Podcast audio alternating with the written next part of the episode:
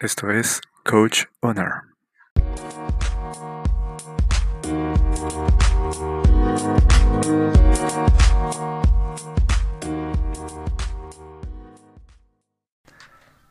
Cuando te digo tiende la cama, ¿qué es lo primero que se viene a tu mente? Obviamente una cama bien tendida, seguramente. Y sí, esa es la idea. Pero también te lo digo de una forma metafórica.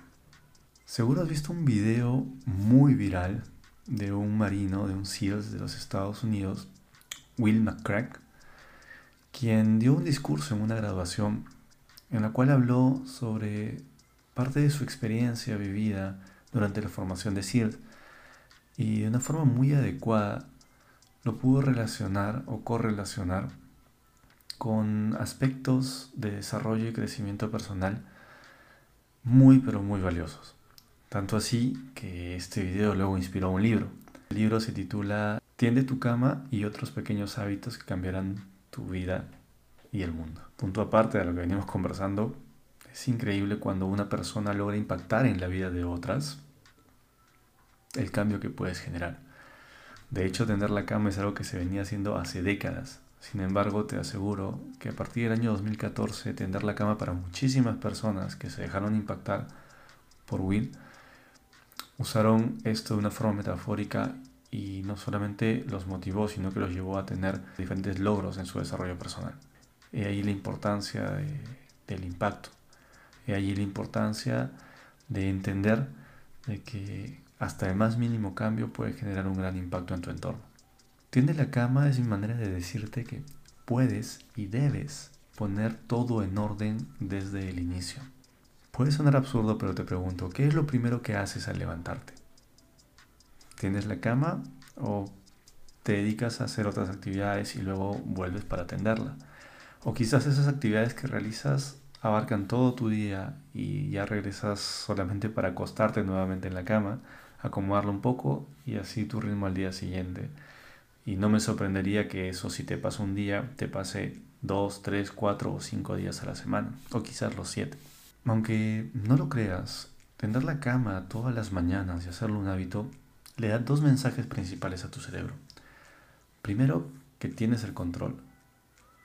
Y segundo, que todo está en orden, que todo está bien. Y no hay mejor forma de iniciar el día que dejándole en claro a tu cerebro estos dos mensajes. Si eres de las personas que tienen el hábito de hacer esto, y digo hábito para referirme a una acción repetitiva que ya es inherente a ti, es parte de tu inconsciente o subconsciente, es lógico que durante el día sigas esa misma secuencia y tengas todo en orden y con el control que corresponde. No te estoy diciendo que sea una regla, pues probablemente sí existen personas que puedan no tender la cama y no tener un día descontrolado o desordenado.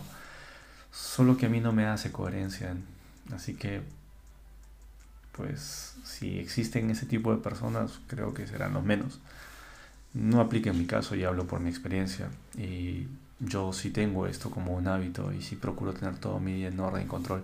Siempre habrán factores que puedan escapar, pero es lo menos. Y bueno, si tú lo enfocas de esta forma como te lo digo, porque el enfoque es una herramienta muy poderosa para el aprendizaje y el crecimiento, pues vas a programar tu mente de una forma tal que vas a hacer de esta metáfora una realidad que vas a creer y vas a hacer de esta metáfora una realidad que te va a impulsar y que va a generar cambios interesantes en tu día a día y en tu rutina.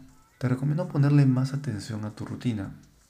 No importa cuán ínfima, minúscula, cotidiana o repetitiva te parezca una acción, quiero que te enfoques en tu rutina diaria y que identifiques en cuál de ellas tienes control, que identifiques cuáles de esas actividades son realmente ordenadas para ti y valida esto.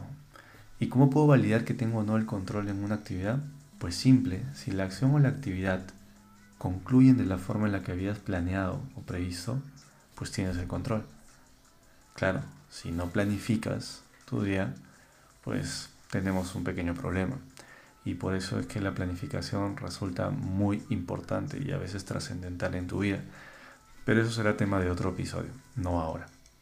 Volviendo a nuestro punto, esa es la forma en la que debes validar que efectivamente estás teniendo control en tus acciones cada día. Y te aseguro que con esta breve dinámica podrás descubrir cosas muy interesantes y entenderás que en tu rutina tan cotidiana puedes optimizar muchísimo el tiempo. Y si no tienes tiempo o sientes que no tienes tiempo hoy para hacer lo que te agrada, lo que disfrutas, lo que te apasiona, lo que deseas, pues ahí tienes un poderoso motivo para buscar por qué necesitas optimizar tu tiempo. Deseo terminar esto con dos frases, una de ellas recogida del libro inspirado en Will y la segunda que encontré en la red. La determinación y la tenacidad son siempre más esenciales que el talento. El aprendizaje y la mejora son más importantes que cualquier talento innato.